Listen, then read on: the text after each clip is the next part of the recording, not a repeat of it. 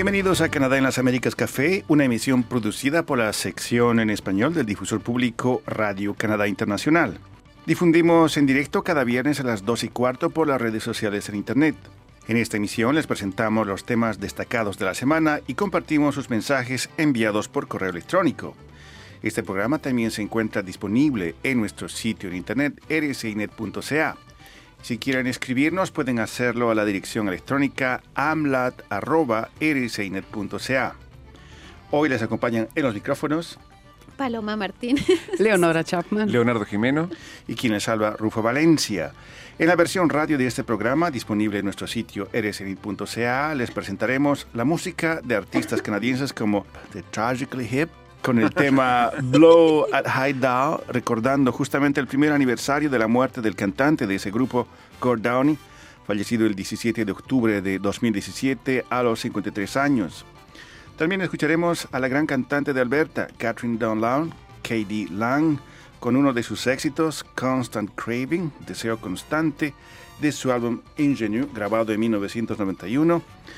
Hablando de presidentes... Estás muy retro con la música últimamente, Rufo. Y aún más, y aún más. Aún más, vamos. Sí, porque hablando de presidentes, por ejemplo, hay un grupo mexicano, Los Embuelados, que Ajá. tiene una canción que se llama Señor Presidente, que es una canción de respuesta a las declaraciones sobre los mexicanos, que ya sa- declaraciones ya sabemos de quién, eh, que cruzan la frontera y justamente y- viendo en historia de los archivos de la música canadiense, escucharemos a una de las primeras estrellas de Quebec, la cantante gaspesiana Marie-Rose Anne Bolduc, Oh, Nacida- sí que no fuimos La Bolduc. Eso La sí que es. Oh. Uh, 1894. Claro. Conocida en la escena como la Bolduc, con el tema Le Maringouin. Y Le la Maringouin. letra dice: He corrido tratando de escapar de estos mosquitos que me atacan con sus lanzas. Entonces, Igual ahora con el que fresquito afuera quién- no hay tanto marenguán. ¿eh? Sí, No. justamente, Pero justamente. ¿de qué mosquitos estamos hablando? Thank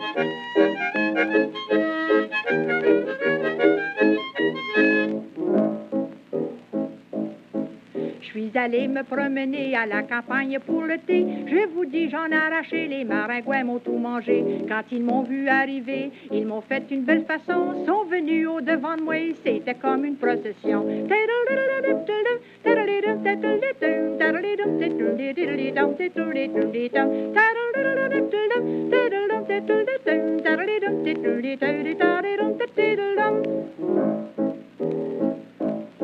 Les maringouins, c'est une bébite, faut se gratter quand ça nous pique. Je vous dis, c'est bien souffrant, c'est sans pire que le mal aux dents. J'ai les jambes pleines de piqûres, c'est comme un vrai morceau de fourrure. J'ai la peau tout enlevée, c'est parce que je me suis trop gratté.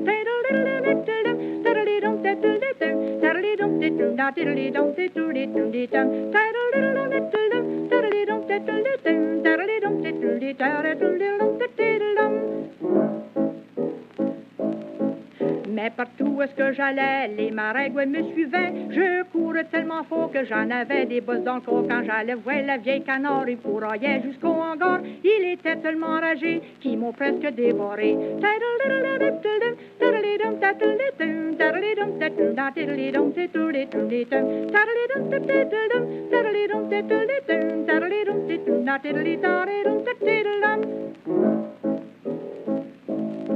Le soir après, j'étais couché autour de ma tête, il venait chanter. Voilà que j'allume la lampe, puis je commence à les courailler. Il naît avec sa lancette qui s'en vient sur ma jaquette. Mon mari à mes côtés, je vous dis qu'il a pas manqué.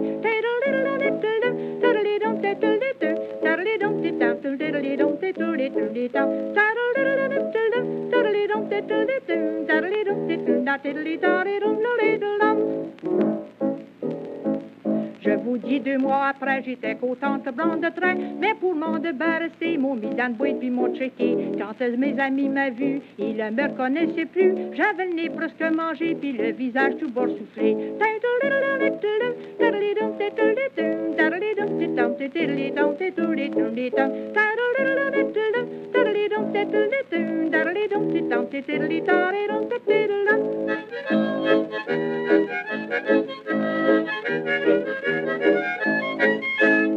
Había una Ah, canción en a ver, español que decía no me corras mosquito, ¿no? No me moleste. No me molestes, moleste poquito, Pero, sí. pero es de un francés, ¿no? Es- era en inglés, una canción en inglés primero. Sí, puede ser. Y después, luego sí. Después se popularizó. en francés. O capaz que era en francés. Mucho del- de, la música del rock Era- latinoamericano era justamente versiones de las canciones en inglés. Estaban, por ejemplo, el dúo dinámico en España que copiaba canciones del rock en inglés. Claro. Chantal me confirma que es ¿Es Joe francés? Dassin que la ah, cantaba bueno, en francés. es de, ah, sí. bueno. Eh, Entonces, merci. primero en francés Chantal. y después se popularizó en inglés y en español. Así es. Y el, y el rock en América Latina empieza justamente eh, cantando en, en- en inglés porque no les parecía que el rock debería ser cantado en español. Hasta cosa que, surgieron unos grupos extraordinarios de Del rock. en español. Sí, los, Ay, eh, los- el tri, por Dios, que El llenan Tri. estadios feroces, los tri. Charlie O García. enanita- enanitos verdes, Charlie Enanitos García. Verdes, Sí, exactamente. ¿no? Y en mucho. México, y en Argentina también, y en Bolivia, y en todos Sí, los países. claro. Sí. Sí, no, en todos, fue una ola. Sí, bueno, ento- quizá esc- eh, exploraremos esa música en los próximos programas.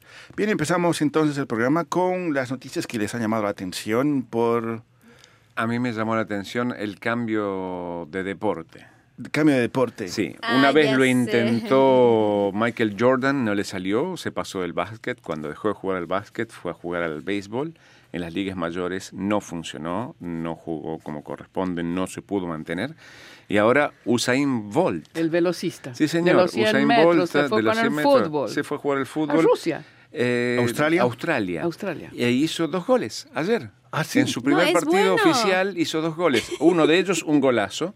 El Wow. segundo fue así medio como, bueno, le quedó ahí la Es la- que la se lo ve correr a esa Sí, velocidad sí, con la bueno, en pelota. realidad- Porque no debe ser fácil. No, pero para tirar un centro y que vaya él corriendo a buscarla debe ser muy efectivo.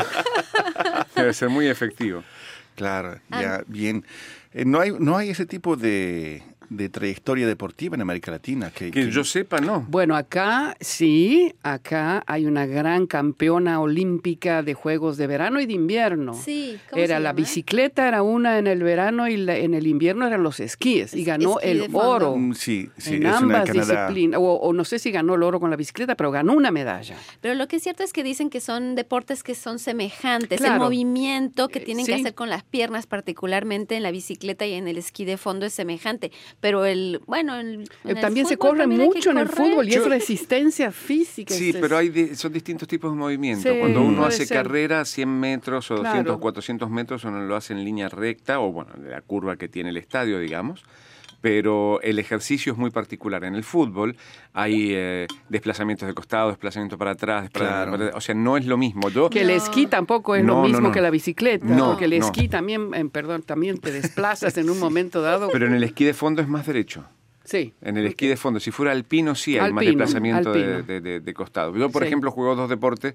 En el invierno juego al vóley y en el verano juego al, al fútbol y me duelen eh, Claro, es diferente. Músculos. diferentes. Es Exacto. muy diferente. ¿Tú tienes un deporte favorito, Leo?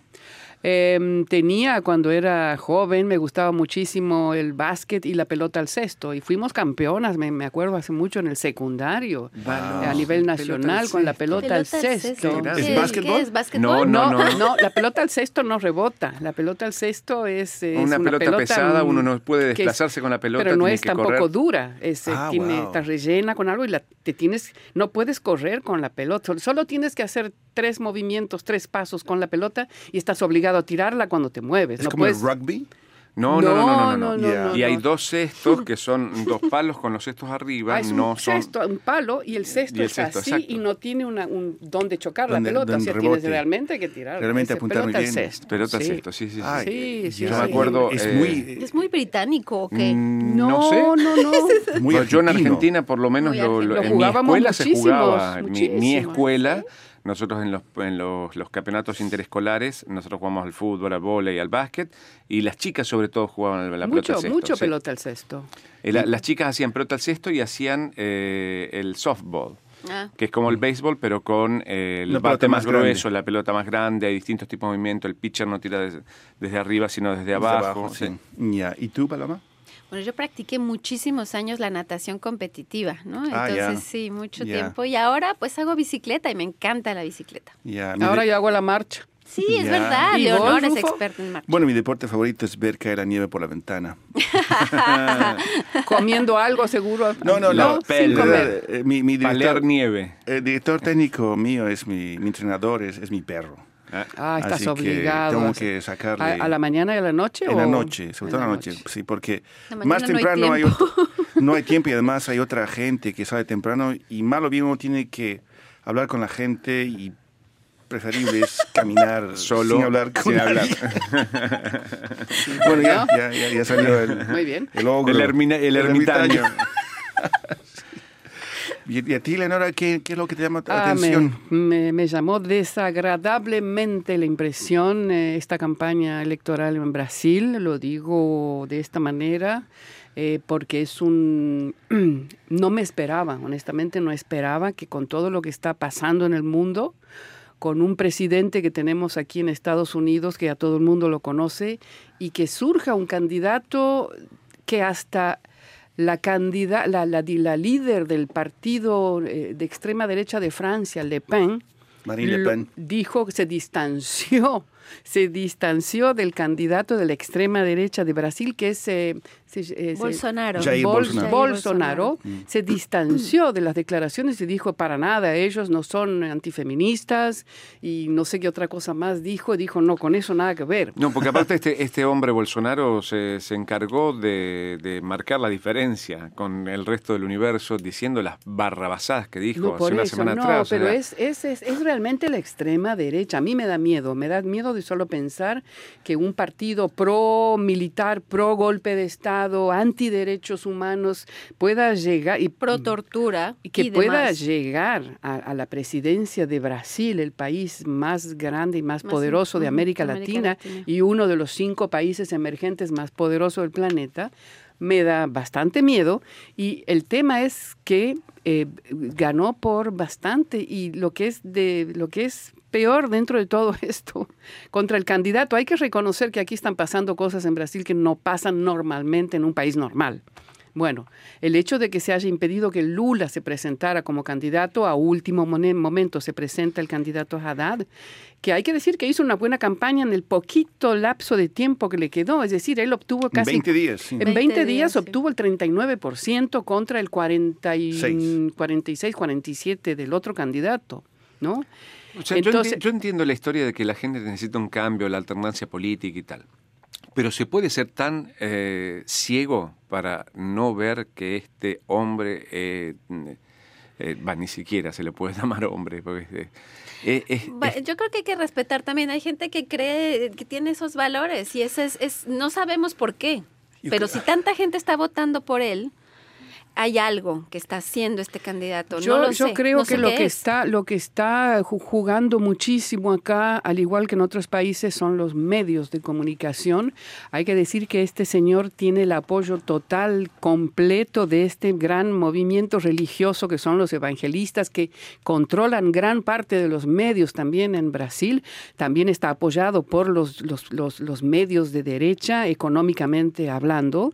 Entonces, lo que yo leí un poco y eso me llamó la atención fue una campaña feroz que desataron estos medios una semana antes de la votación, en la cual acusaban al candidato Haddad y, penetraron en las favelas y penetraron en todo, porque estos, estos, estos, este grupo religioso tiene entrada a todos los lugares también donde lo, lo- lo- fue feroz contra Haddad, donde decían, por ejemplo, de que el tipo, el candidato Haddad quería, por ejemplo, que, que los que los pervertir a los niños en, las escuelas primarias, en la cuestión de, de sexo, y le decían a la gente, si usted, usted tiene una hija así, se llama María, bueno, él quiere que se llame Mario, a partir de, si es elegido. Claro. Una serie de cosas para nosotros inadmisibles, pero para la gente y estaban muy bien hecha esa campaña electoral hacia ese nivel, pues lo perjudicó. Campaña lo- de desinformación, totalmente, de noticias me- falsas. Totalmente. Y entonces eso en parte juega pues un papel importante. Y otro, otro factor que lo, que lo dijo el, el expresidente de Uruguay, Pepe Mujica, y que yo sí veo ahí también un, una entrada de que, de que es para comprender lo que está pasando, no solo en Brasil, es que es verdad, él decía, que el Lula sacó a 40 millones de brasileños de la extrema pobreza. Cuando decimos extrema pobreza, es que ya no tienes casi ni para comer. Lo sacó con programas sociales y políticos específicos. Ahora, cuando uno va y le pregunta a la gente, está bien, estás mejor, estabas mejor, sí. ¿Y por qué estabas mejor? Gracias a, yo, yo fui capaz de salir de esto individualmente. El mito de la no persona hay, que... No hay una percepción de que hay políticas que se implementaron para que se produzcan esos cambios. Y entonces lo que dice Pepe Mujica es, se han, se han, han sacado de la miseria 40 millones, ahora pueden comer, se han, se han convertido en consumidores, pero no en ciudadanos, es decir, no, con, no son conscientes políticamente de quienes aportaron esos cambios. Y yo hablaba esto creo que con Paloma ayer también, por ejemplo, hicieron Vilma, la... la, la, la Vilma Rousseff.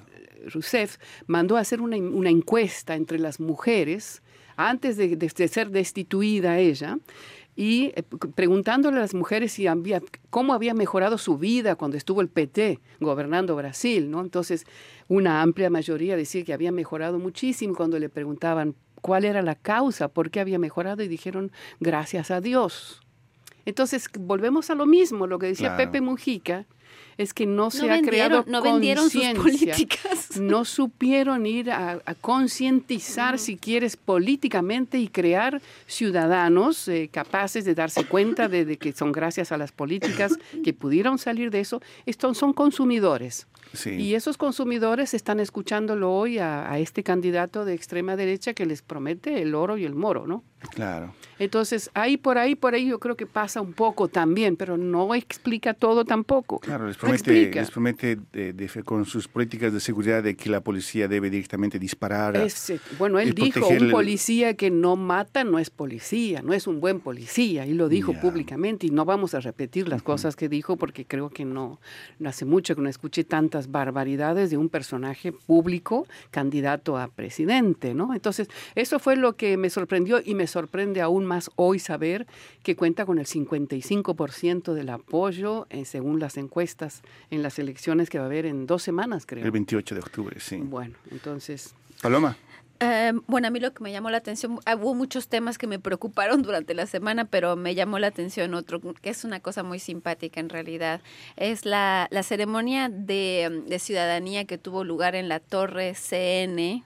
Hubo s- Toronto. En Toronto, el ministro de la Ciudadanía y de la Inmigración de Canadá, em, Que es un refugiado. que es un refugiado, Que fue un refugiado. Hassan. Hassan. eh, es eh, Ahmed Hussein. Hussein. sí. Ahmed Hussein y hizo esta ceremonia a seis personas, a seis nuevos canadienses, pero esta gente, lo chistoso es que estaban amarrados. ¿Ves que hay una zona en la, en la torre Ahí CN? mostramos la foto. Sí, ok, en la que la gente se puede amarrar con un arnés Mon en la my- orillitita de la torre. Ay, qué. Entonces ahí prestaron juramento a la ciudadanía canadiense con el, con el, el, em, ministro. El ministro ministro. está ahí. Caramba, él también estaba ahí. Ay, Con su caramba. Entonces, Sí. bueno, fue una... Eso Lo fue único para que falta que perdamos, que perdamos un ministro para mostrar la Torre CN, ¿no? No creo que se lo pierda, perdamos. Entonces, bueno, me pareció simpático. Y bueno, nada más recordarle a la gente que Canadá el año pasado recibió 270 mil inmigrantes y que, bueno, para ser, para ser ciudadano, para, después de ser inmigrante, después de ser residente permanente, bueno, hay que uno solicitar ser ciudadano. Y bueno, eh, ahí explicamos en el, en el reportaje, que en el artículo que escribí sobre los detalles para obtener la ciudadanía canadiense. Pero me pareció gracioso, entonces entre todas las cosas feas que han sucedido durante la semana, dije, bueno, esos están pasándola bien. Sí, además que justamente este viernes concluye la, la Semana de la Ciudadanía Es Canadiense. verdad, es verdad. Mm. Ah, Y esta fue en ese también marco probablemente. ¿No, es la, ¿No empezaba la semana de la hispanidad en Canadá Em, también? Este mes. Es Este el mes. No, el de la hispanidad Creo, no. creo que es en Toronto, solamente en Ontario. No, pero el, el, Senado, el Senado canadiense determinó que octubre es el mes la- de la herencia latinoamericana en Canadá. Ah, qué bien, Y es excelente. la, es la senadora independiente Rosa Galvez que hizo, que lanzó, que, retom- que retomó, digamos, un, mo- un, um, una pro- un proyecto de ley Que anterior antes, sí, Sí. de, ¿no? un, de un senador de origen filipino. era él que había traído la idea de tener un mes del patrimonio latinoamericano en Canadá. Él murió en Colombia por azares del destino. Oh, y Rosa Garbes, la senadora, retomó el, eh, el la idea. Rosa Galvez es la doctora peruana. Exactamente. con la que tú hablaste. Exactamente. Sí, ah, Bueno, en algún momento también hablamos con ella cuando se aprobó este, este mes de la, de la del latinoamericana. Sí, eh, conversé con ella también. Entonces, sí es una persona interesantísima, Rosa Galvez. ¿ah? Muy interesante. Entonces, ella fue la que llevó este, este proyecto de ley que fue aprobado y este es el mes de la, de la, herencia latinoamericana, octubre. Ah, wow, en Toronto le llaman el mes de la hispanidad y hay mucha controversia Sí, totalmente. Eso Sobre todo hoy, 12 de octubre, ¿no? Exactamente. Exactamente.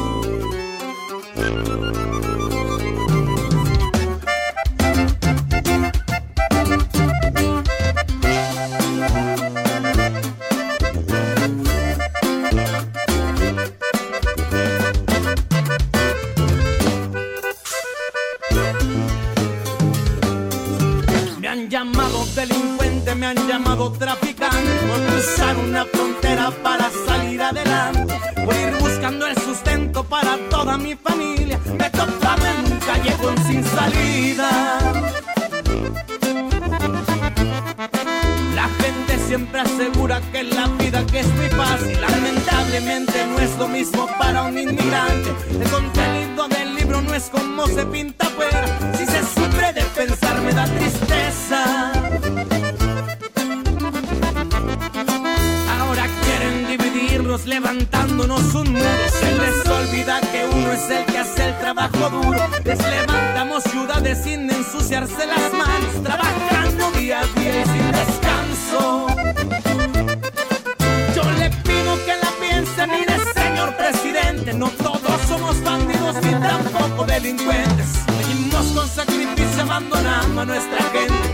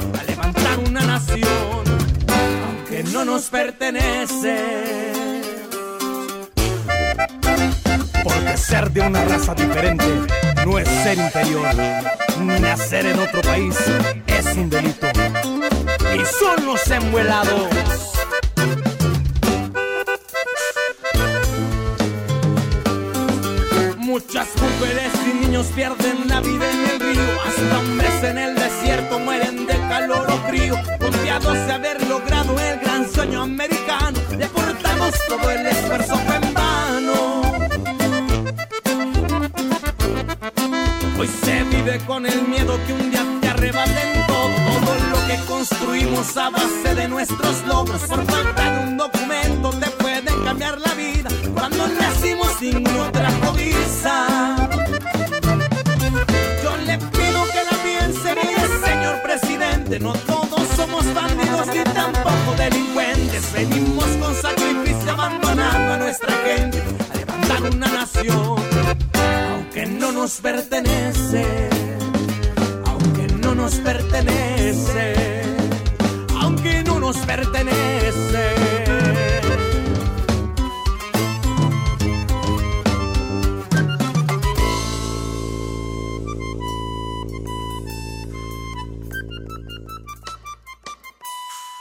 Estamos a 526 años. No sé a qué hora llegó el barco. Del genocidio. Ese barco. que llegó de día. Sí, sí, tuve de día, sí.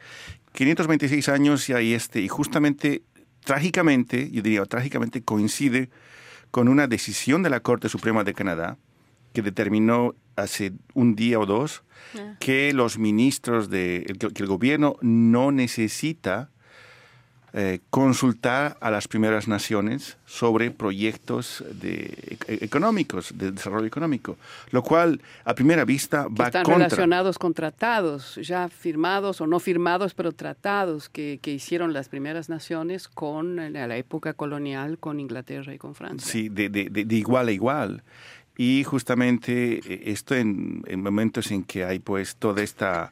Eh, y esto y nos, a primera vista va, va en contra de va en contra de la Declaración de Naciones Unidas sobre los Derechos de los Pueblos Indígenas que llama justamente que tiene que haber eh, que un derecho básico es el derecho a la información y tomar decisiones bien informados. Y un líder indígena decía, bueno, tiene que entender el gobierno de que tenemos el derecho de decir no sobre qué es lo que va a pasar sobre nuestros territorios. Entonces, eh, dos... fue, una, fue, una, fue una votación dividida, 7 a 2, son dos mujeres las que votaron en contra. Eh, y justamente decían de que no, que ya llegó el momento, que esto va un poco contra también la, la, la, la famosa etapa de reconciliación entre las primeras naciones y el gobierno canadiense, porque es una como un golpe nuevamente, ¿no? Claro. Y ellas dicen, que, sobre todo una de estas juezas, dijo de que era consideraba que era importante que cuando les concernían estos temas a las primeras naciones tenían que ser consultados. Ahora ellos dicen que eso no existe en Canadá ni en ningún país del mundo donde haya una legislación que sea discutida antes de ser aprobada. Lo que ellos dicen es que es una legislación que está la Corte Suprema o, las Cortes que aprueban y a partir de ese momento, cuando se crea esa ley, si las primeras naciones están en desacuerdo en algún punto, se entra a discutir. Eso fue un poco los grandes eh, argumentos, ¿no? Lo que sí, eh, lo que dijeron eh, esta primera nación que es de la provincia de Alberta y que llevó a la Corte Suprema el caso, dijo ahora que van a ir a las instancias internacionales como Naciones Unidas, entre otros organismos, justamente porque él dice, decía de que gracias a la presión que ejercieron las primeras naciones a contra o con el gobierno, ante el gobierno eh, canadiense, han logrado que Canadá firme esta convención de los derechos indígenas en Naciones Unidas, que durante muchos años Canadá no había firmado, y entonces en, dentro de esa convención está contemplado, parece ese tema. Entonces, bueno, van a continuar. Es, es un tema que no se acaba con esta decisión de la Corte Suprema. Es sorprendente. Los, los, las primeras naciones canadienses son las naciones fundadoras de este país. Son dueños del territorio. Son, quienes, exactamente, a quienes estaban aquí antes de que llegaran los franceses, los británicos, etcétera. Nosotros, antes de que todo el mundo llegara, nuestros ancestros, Nuestros ancestros ya estaban por acá. Pero, es decir, me, sorprende mucho esta decisión de la Corte Suprema y me sorprende también que aunque haya sido dividida la decisión, fue no muy haya igual sido mayoritaria. tan dividida. No, no fue tan dividida. Y hay una cuestión del legal que yo no la entiendo totalmente. Es decir, una cosa es eh, el problema político y otra cosa es las leyes y el problema legal. Entonces, ahí es donde yo no lo tengo todavía muy claro y bueno, esto es una cuestión que analizó la Corte Suprema y ellos son expertos también en este tema. Entonces, pues habría que investigar un poco más, ¿no? Tal vez porque, es porque crea precedentes, como decías. Sí, no, y hay otras cosas también. y hay tiene de malo crear precedentes cuando en realidad se le está dando lugar a un, a un pueblo que en realidad es el propietario de la tierra, ¿no? Claro, sí. Y justamente esto refleja también esta, pone de nuevo sobre la mesa esta tendencia que hay entre las naciones indígenas, entre los jóvenes, porque hay dos tendencias. Una que es la reconciliación, pero los jóvenes hablan no de reconciliación, sino de resistencia. Entonces, ¿Todos los jóvenes, Rufo? Ah, bueno, generalmente los jóvenes que toman la palabra pública eh, indígenas. Sí, es decir, eh, los jóvenes líderes probablemente. el liderazgo indígena. Eh, eso es en todo el mundo, los jóvenes tienen esa, esa necesidad de lucha. Después cuando uno va creciendo se le van apagando. y es mejor la reconciliación. Sí, claro. Y uno pasa Yo estoy mejor con la reconciliación, pero con la verdadera reconciliación, donde se contemplen las, las, los intereses de de cada grupo que está ahí en pugna, ¿no? Eso, ahí sería una verdadera. Y yo sé que el, el, el, primer ministro canadiense, Justin Trudeau, no tiene ninguna incidencia en las decisiones de la Corte Suprema de Justicia canadiense. No, no la tiene. Sin embargo, eh, su gobierno se presentó desde el principio como el gobierno de la reconciliación con los pueblos indígenas. Por eso es que es todavía más sorprendente, sorprendente que sea dentro de su mandato que esto suceda. Pero ya lo dijiste. No tiene nada que ver. No, tiene nada que ver. Acá los poderes están separados. Sí, sí. Por suerte. Pero es sorprendente. Por suerte. Sí, no como en Estados Unidos. No. No, no hay un juez Cábana en, en, la Corte Suprema. En Canadá no hay. Acá. Sí, entonces planteamos la pregunta a nuestros oyentes en el sitio internet, eh, justamente cómo eh, ¿qué, se, ¿Qué significa este 2 de octubre en sus países, en su cultura, para ellos mismos? Es que todavía significa algo históricamente, digo, el 12 de octubre en América Latina, porque Yo creo Bueno, que ya, se- no, se- se ya no se cuestiona festeja mucho. para nada. Se cuestiona 12. mucho la, la, la, la- la noción misma del descubrimiento de Claro, América. ya. Yo creo que ya de eso ya El Día de la Raza, en México le dicen el Día de la Raza, es Claro. el 12 de octubre. Sí, sí, sí, sí. No, yo creo que ya no tiene el mismo sentido, ¿no? Tiene otro sentido. Tiene otro sentido, a lo mejor. Recuperación de la memoria. Sí, sí, sí, sí. Eh, Soy Mohamed El Alami, estoy en Tetuán, Marruecos, les invito a escuchar el programa Canadá en las Américas Café de Radio Canadá Internacional.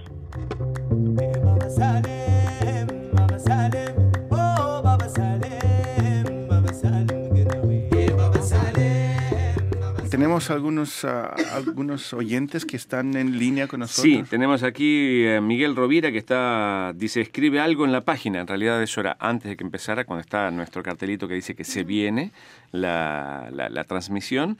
Eh, Carlos Tapia dice, atento a que empiece también antes de empezar la transmisión. Ah, sí. Y Alexander Hernández dice, saludos desde Bogotá, Colombia. Así que Ah, un abrazo a todos ellos. Y estaba poniendo... ¿Y, y Rovira es de España? no, me ¿De parece que es sí, me Miguel parece que Rovira? Rebel, ¿Te acuerdas, Rovira es de Paloma? España. Creo No que es me de España. acuerdo. Bueno, en fin, si lo hicimos español y no lo es, le, perdimos, le pedimos disculpas. Y sí, que, que nos ah, explique dónde está, que nos cuente en qué parte de, de América Latina o del mundo se encuentra él. Ahora la y que cámara, nos estaba buscando la cámara piense- frente y a mí. no- y que nos explica qué, piense so- qué piensa él también sobre este día, el 12 de octubre. ¿ah? Sí, efectivamente. Bien, Es este, están escuchando Canadá en las Américas Café, el programa de fin de semana de Radio Canadá Internacional. Vamos ahora a dar lectura a algunas de las cartas que hemos recibido. No sé si Ah, querrías yo tengo uno que va muy bien con lo que estamos hablando. Español en Canadá, una nueva ventana para ver el mundo. A ver, Dice Eduardo Gutiérrez, hola, buenas tardes. Les saluda Eduardo Gutiérrez de Taxala. Tlaxcala. Tlaxcala. Tlaxcala, México. Pues estoy contento que el idioma español se hable en Montreal en julio pasado, que estuve en Montreal, platicaba a unas personas que Montreal es la ciudad que más se habla español y si de verdad en Toronto como Quebec me costaba comunicarme, pues sé poco inglés y menos aún francés, pero aprendí mucho. Saludos a la sociedad canadiense, ya estoy estudiando francés, Eduardo Gutiérrez. Ah, ¿Te acuerdas que comentábamos esta Sí, semana, Leonora, que la encontramos población. información, Leonora y yo, con respecto a la proporción de latinoamericanos en Toronto y en Montreal? Y proporcionalmente hay, o sea, en, cantidad hay más latinoamericanos en Toronto, pero proporcionalmente hay más latinoamericanos en Montreal que en Toronto. Sí, me llamó mucho la atención, Sí, ¿eh? es interesante. Entonces, tiene razón de decir que se habla mucho español en Montreal. Y así con razón, cualquiera, yo me acuerdo las veces que fui al centro de la ciudad, a los centros comerciales, se escuchaba salsas, merengues, Yo creo que una persona hoy puede vivir en español. Digo, una, por ejemplo, me, me refiero específicamente a gente de América Latina que trae a los abuelos, por ejemplo, acá a, a vivir porque ya no tienen nada que hacer en sus países. Los hijos se vinieron todos para acá. Y eh, me acuerdo haberme encontrado con una familia colombiana cuyo hijo, que es grande, ya decía, la traje a mi mamá y está feliz acá y tiene amigas de todos lados de América Latina. Vive en español, va a hacer las compras en español, toma el autobús, todo se maneja en español. Y, Sí, y- yo y- tengo dos anécdotas. Una, eh, apenas llegué, conocí a una persona, eh, un peruano que hacía 30 años que vivía en Canadá, no tenía la ciudadana- ciu- ciudadanía canadiense y no hablaba ni francés ni inglés. Entonces yo le pregunté, ¿cómo haces para vivir? Eso yo vivo en un barrio donde somos todos latinos. Y bueno, ¿y cómo compras eh, en los negocios? El negocio latino de la esquina de mi casa. y, y cómo hablas en, la- en la escuela? Cuando van tus hijos a la escuela, hay una de las celadoras que eh, Habla habla español y uno de los profesores le encanta el español, habla con un acento importante, pero habla español. Sí, se Así que evidentemente hay lugares donde uno puede vivir en español sin necesidad de hablar y los trabajar. otros dos. Hay, Exacto. por ejemplo, compañías, que eso es- era, era muy común entre los latinoamericanos, compañías de, de limpieza, por ejemplo, de edificios que el gerente o el dueño de esa empresa llegaba a ser un latinoamericano que contrataba a latinoamericanos, era exacto. medio muy latinoamericano. Y la o los restaurantes. Y la otra anécdota es yo paseando con mi familia por el centro de Montreal en un día festivo y había una, evidentemente, una familia de turistas con su desplegado su mapa para ver dónde están parados y dice, qué lástima que en este lugar nadie habla español. Y yo me doy vuelta y le digo, sí habla, hay mucha gente que habla español. Me dice, ay, usted hace una semana que estamos es la primera persona que nos habla en español. Le digo, espera un segundito. Y levanté la mano y empecé, ¿hay alguien que hable español? ¿Hay alguien? Y se dieron vuelta cuatro o cinco familias. Yo, yo, yo, yo, yo. Hay un montón de gente que habla Hay que español. preguntar nomás. Hay que preguntar. Ya, sí. Y a menudo ocurre también que, eh, no sé si les ha pasado que se encuentran con otros latinoamericanos, ustedes saben que son latinoamericanos, pero continúan hablando en inglés o en Sí, francés. sí, sí, sí. a veces, a Sí, veces. es- es- es- Porque es- depende de la generación, ¿no? Claro. Hay generaciones, hay, hay jóvenes de origen latinoamericano que a lo mejor no practican. hablan o eh, no hab- hablan. Exacto, Ya. o no hablan. También encontré que no hablan. o, si, o si no, que finalmente ya ni, no te das cuenta qué, qué lengua estás Es hablando. probable, si son jóvenes, han nacido acá, se han criado acá, la lengua de ellos es francés, inglés Sí. y posiblemente tercero español. si Sí, es que igualmente tiene, hay mucha, mucha de la mezcla también, ¿no? Sí. Sobre todo en nosotros. sí, Los chicos hacen el switch más rápidamente. Nosotros venimos hablando así porque estuve en el comptoir del, eh, de- de- del de banco y cuando salí eh, eh, me encontré cinco dólares tirados en el trotuar. Y, y uno mezcla palabras en inglés y en francés mientras habla, pero como sabe que el que está aquí lo entiende, no se Hablamos en pone. frañol. Ahora, esa gente sí. nunca va a trabajar en Naciones Unidas. No, no, por ejemplo, no. Imagínate que se- ¿Te- Bien. ¿Quieres un mensaje? Tengo un mensaje aquí. vamos. Bueno, dice, es para, ay, bueno, no me he dado cuenta, pero es un reportaje que yo hice, que es como una lingüista argentina, soy especialista de una lengua indígena canadiense. Es una entrevista que hice yo con Jimena Terraza, una justamente lingüista argentina que trabaja aquí, que presentó un libro sobre la lengua mus, musyo, no, de musyo, pero se llama muscri, eh, cri de mus. Es en la lengua indígena. cri que- de- del alce. del alce, pero, pero se llama mu- mu- cr- muscri en, en inglés. Luego dice, bueno, a todo el personal de RCINET, eh, muchas gracias, en lo cual lo he difundido a mi querida añoranza, ar- añoranza argentina, Buenos Aires, del Partido Urbano. Añoranza es una palabra tan argentina. Sí. Hay una samba que se titula Añoranza, que es una belleza. Entonces yo escucho eso y digo, es argentina. Sí, no, y hay otra samba que se llama Añoralgias. Ah, que ser es de de Lelutier.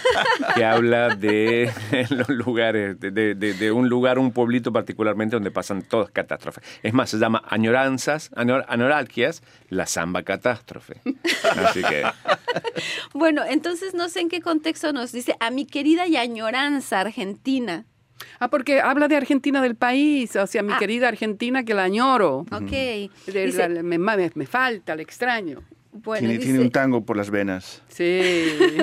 Y dice, se están enterando de la realidad de Ontario, Toronto y el Gran Canadá, aparte de mi vecindad, dice a través de RCI, llamada Parkdale, a la distancia en Toronto Central. Les saludo fraternalmente, Patricia Jankovitz, activista y luchadora social desde allá, desde Toronto. Gracias, Patricia. yo aquí tengo otro mensaje, eh, en este caso sobre la historia del baile y la rueda de casino salsa. ¡Uh, qué Uy, complicado! es ¿qué es viejísimo eso? eso. Sí, pero William Sí. Hills dice... ¿Quién hizo ese eh, reportaje? Hay gente que cuando le pregunto qué baila me dice yo bailo cubano. Entonces le pregunto, ¿pero cuál cubano? Son mambo, guaracha, cha-cha-cha, pachanga, guajira, guaguancó, Creo que rumba es o tal Pablo el vez que hizo ese casino? reportaje, ¿no? O Mm, no, Jorge? no, no, ese. Fuiste Vos entonces. No, no hice ese. Entonces, y Pablo. William Pablo. Hills dice, para esta gente bailar cubano únicamente significa bailar casino y generalmente con la música que se llama timba. Claro que todos estos bailes que menciono son cubanos, de origen cubano, y que se siguen bailando hoy en todas partes del mundo. Es lindo bailar casino, pero es solo uno de los muchos bailes cubanos que se bailan hoy y salsa es un término, un término de marketing, creo que nació en Estados Unidos, dice William. eh, Sí, de eso ya hablamos, me acuerdo de eso. que encubre a todos estos bailes al punto que los nombres verdaderos de los bailes cubanos se han olvidado. La salsa en sí no existe. Claro. Tito Puente siempre decía que lo que tocaba no era salsa y que la salsa es lo que le ponía a las papas fritas. Lo cierto es que los únicos que bailan la rueda de casino son los cubanos, los únicos que pueden. Los es muy colombianos no. complicado. Los Sí, colombianos, súper ¿no? complicado. No, no. No, No. No. So- es que es muy difícil. Sí, Yo los un- veo y lo hacen como si fuera cualquier Sí, cosa. Para no, mí el casino es el lugar para ir a apostar, no No, sabía pero ahí se la bailaba. rueda de casino Sí, es dar vueltas. Se agarran entre varios, Sí, ¿no? sí, sí. Y dan vueltas así como si nada. Sí, Yo sí, nunca sí. podría bailar Hacen eso. figuras y cosas. Ginela, Muy nuestra, complicado. nuestra ex colega, se- ella bailaba Ella sí, rueda seguro. de casino. Ella lo sabía, seguro. Sí. Ya, muy bien. Vamos ahora acelerando el programa. Te nos quedan 11 minutos para presentarles a Qué nuestros rápido que oyentes. pasa. Es, es, eh, pues la, las- la timba, Bolsonaro, etcétera, etcétera. Es cierto.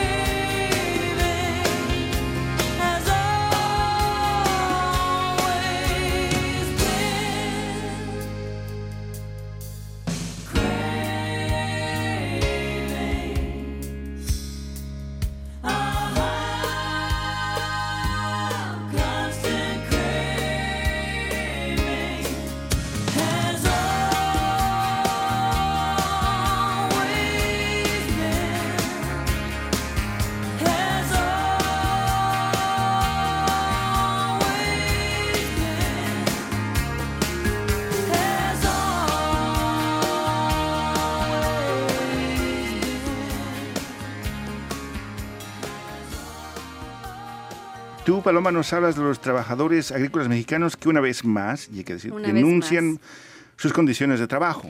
Exactamente, es, una, es un reportaje que originalmente realizaron unos periodistas en Ontario, en la región de Leamington, que es considerada la capital del tomate en Canadá. Entonces, tal vez podemos poner las imágenes, Leonardo.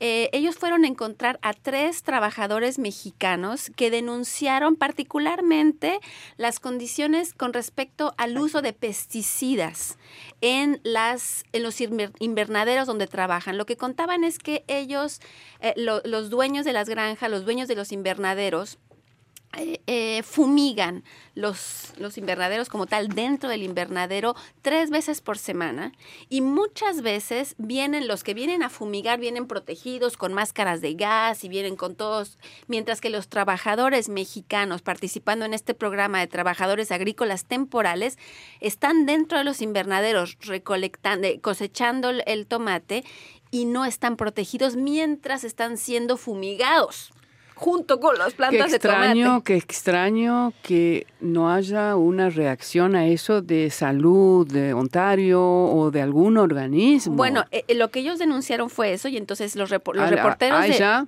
claro, entonces el Ministerio de Desarrollo Social creo que es el que se encarga de este programa en particular reaccionó al reportaje de Radio Canadá, entonces eh, mandaron inspectores o algo, me imagino. Bueno, hablaron, hablaron de las multas que van a ser impuestas si se descubre, si se prueba esto que los trabajadores están diciendo. Otros trabajadores eran tres trabajadores. Eh, uno de ellos tuvo una una piedra en la vesícula, piedra en el... Un cálculo renal. Un cálculo renal, muchas gracias. Y él explicó que lo tuvieron que operar y al salir del hospital, el, su jefe le pidió que volviera inmediatamente al trabajo. Y claro que no podía. Claro. Le daban por lo menos una semana más de, de, incapacidad. Entonces él le dijo, tengo que quedarme una semana más en cama. Y el dueño de la granja le dijo, bueno, pues entonces te vuelves a México. Y le compró un boleto para volver a México, un boleto de avión. Bueno, son tres casos. No quiere decir que todos los casos de trabajadores agrícolas temporales en Canadá eh, sean así. Lo cierto es que la región de Leamington en Ontario recibe alrededor de 55 mil trabajadores anualmente durante periodos que van entre seis y ocho meses. Entonces, bueno, estos, estos em, reporteros con los que yo estuve en comunicación en, de Radio Canadá en, en, Ontario me enviaron las imágenes y armamos un pequeño reportaje a partir de las imágenes y las entrevistas en español que hicieron con estos trabajadores. Entonces, ese es el reportaje que les presento esta semana. Leonora, tú nos presentas un gran personaje de la política canadiense, Jean Chrétien. Que, sí, yo, eh, como lo dices, es un gran personaje. Yo lo considero uno de los primeros ministros más importantes que tuvo Canadá. No solo fue porque gobernó, fue electo tres veces primer ministro de Canadá y además mayoría los tres gobiernos, sino que durante uno de esos gobiernos, lo que a mí siempre me queda grabado y sobre todo en estos tiempos tan asiagos, así hago algo. Así hago algo, diría sí, eh, en estos tiempos tan asiagos, pues eh, recuerdo perfectamente cuando fue la, cuando Estados Unidos se dispuso a atacar Irak con esta famosa mentira. Fíjate a los medios en aquel entonces cómo fabricaban las noticias falsas, falsificaron que Saddam Hussein tenía un arsenal y de bombas nucleares y lo que fuera, y que nunca, es, claro, de destrucción masiva y que hasta último minuto sufrió Jean Chrétien la presión del que era en ese momento el presidente de Estados Unidos, Bush, hijo. Sí, el cowboy. los dos eran cowboy, no sé. Sí, pero era el hijo. El hijo era más cowboy. cuando caminaba, que estaba un bar en el viejo oeste. Sufrieron la presión tremenda de Estados Unidos, eh, Jean Chrétien, yo me acuerdo perfectamente, para que participara de esta misión en, eh, de ataque a Irak. Y Jean Chrétien se negó y dijo que mientras no fuera una misión aprobada por Naciones Unidas en el contexto de general, el no iba, claro, multilateral, el, Canadá no iba a participar y se mantuvo y no lo hizo. Entonces, la noticia ahora es que él acaba de, está publicando, está saliendo su libro ahora en inglés, se llama Mis... Eh, eh, mis tiempos, eh, algo así, espérate que me acuerde bien, bueno, ya me va a salir, mis historias, mis tiempos Y fue, hubo una, una entrevista de más de una hora que tuvo en el radiodifusor público CBC, tuvo otro con la prensa canadiense, en fin, todo el mundo. Pero en vez de preguntarle sobre el libro, estos periodistas aprovechan la oportunidad que lo tienen al frente a Jean Chrétien y le hacen preguntas de la política canadiense, política internacional, que en un momento dado él dijo, pregúntenme sobre el libro, ¿no? Porque eso claro, él quiere vender libros. Pero, pero hay que decir que a él le encanta, ha visto hablar, porque tiene además una, una coherencia en su, en su manera de, de, ser, de pensar y de actuar. Y lo que decían los periodistas, los periodistas decían que se mantiene muy al tanto. Tiene 84 años, es una lucidez que ojalá la tuvieran muchos de 50, sigue trabajando, sigue trabajando todos los días, va a su estudio de abogados y la que debe estar contenta es su mujer, dice. Bueno, él, que lo defendió con un cuerno, con, una escultura inuit de un, oh, de, una, de un intruso en la, en, la, pues sí, en la casa del primer ministro. Me acuerdo, y ella salió al frente. Sí, sí, sí, bueno, sin desmerecerlo a él, pero fue ella la que lo detuvo el tipo. Que otros hombres duermen más duro, dicen las mujeres. Claro, es que él está muy cansado, era primer ministro y tenía que dormir, se dormía más fácilmente. El, el, tema es que habló de todo, como siempre, y lo, la entrevista fue un día después de las declaraciones de, Trump, cuando se había burlado de esta mujer que fue asaltada sexualmente, dice ella, por este juez que fue nombrado a la Corte Suprema, y hubo una escena donde realmente se ve a Trump que se burla de ella. Y entonces ahí él dice, dijo, eh, no me sentiría orgulloso si mi primer ministro hubiera hecho algo así. Ya está poniendo posición directamente, ¿no? Sobre lo que es Canadá y lo que es Estados Unidos. Eh, y también lo interesante, habló de muchas cosas. Ahí está en el reportaje, no tenemos tiempo de comentar todo. Habló de los supremacistas blancos, que es ahí se ve, dice, la verdadera naturaleza de Trump explica por qué. Habló del Tratado de Libre Comercio norteamericano, este que se acaba de negociar, que dijo, wow, es lo mismo de siempre. Para eso tanto, tanto descalabro durante 14 meses, y tiene razón. Eh, y entonces, em, lo que él em, también en este, en, este libro, lo que él se le preguntó mucho también fue sobre el sistema de justicia en Canadá, que él dice que está a salvo de la politización, uh. a diferencia de Estados Unidos. Entonces, hay mucho para aquí, para leer y para ver en este reportaje. Jean Chrétien sigue siendo Jean Chrétien y lo interesante también habló en un momento dado y puse un videíto ahí como para que los que entienden inglés, pero por lo menos está transcrito, donde él habla de que esto, el hecho, dice, el ascenso de Trump anuncia el declive del imperio americano y lo dice por qué. Ah, Entonces, eh, muy bueno, muy, muy bueno.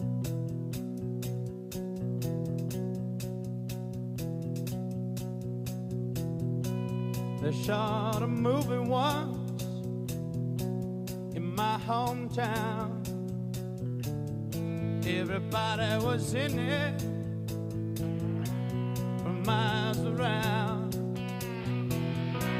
Out at the speedway, some kind of Elvis thing. Well, I ain't no movie star, but I can get behind anything. Yeah, I can get behind anything.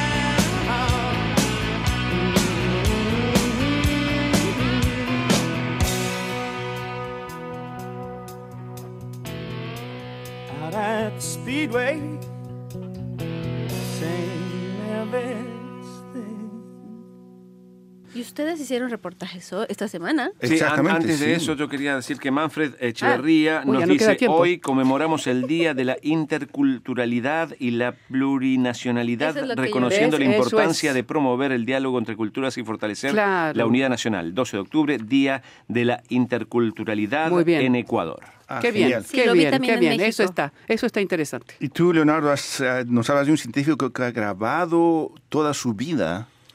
En realidad empezó hace un par de años y lo sigue haciendo y dice que lo va a hacer hasta su muerte. Tiene que ver con un proyecto del MIT, del Massachusetts Institute of Technology.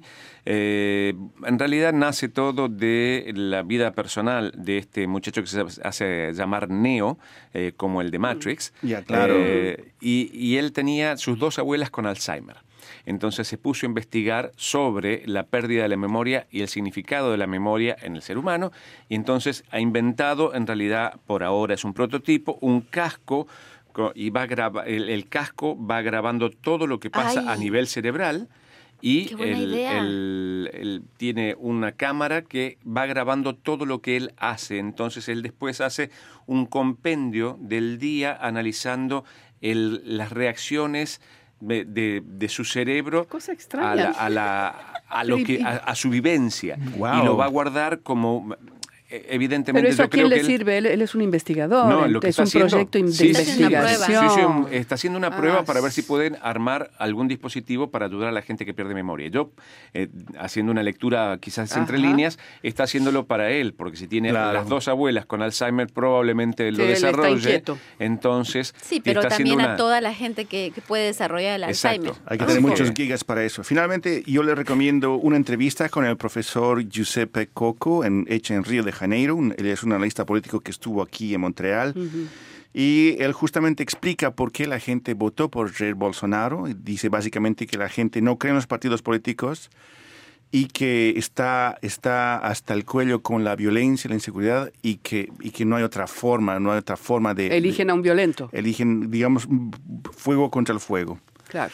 Bien amigos, entonces aquí llegamos al final de nuestro programa. Estuvieron hoy con ustedes Paloma Martínez. Leonora Chapman. Leonardo Jimeno. y quien les habla Rufo Valencia, quienes desea un excelente fin de semana y estaremos de regreso en siete días. Un abrazo, cuídense mucho y hasta la próxima. Chao. There's a man who leads a life of danger.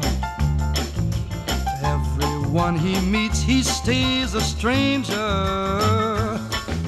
With every move another chance he takes, odds are he won't live to see tomorrow. Secret agent man, secret agent man.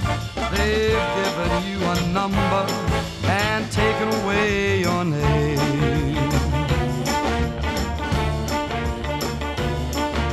Beware of pretty faces you may find. A pretty face can hide an evil mind. Oh, careful what you say. Don't give yourself away. Odds are you won't live to see tomorrow. Secret agent man, secret agent man. They've given you a number and taken away your name.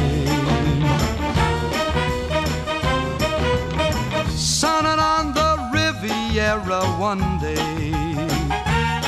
then bleeding in a Bombay alley next day. And if the wrong word slips while kissing persuasive lips, odds are you won't live to see tomorrow.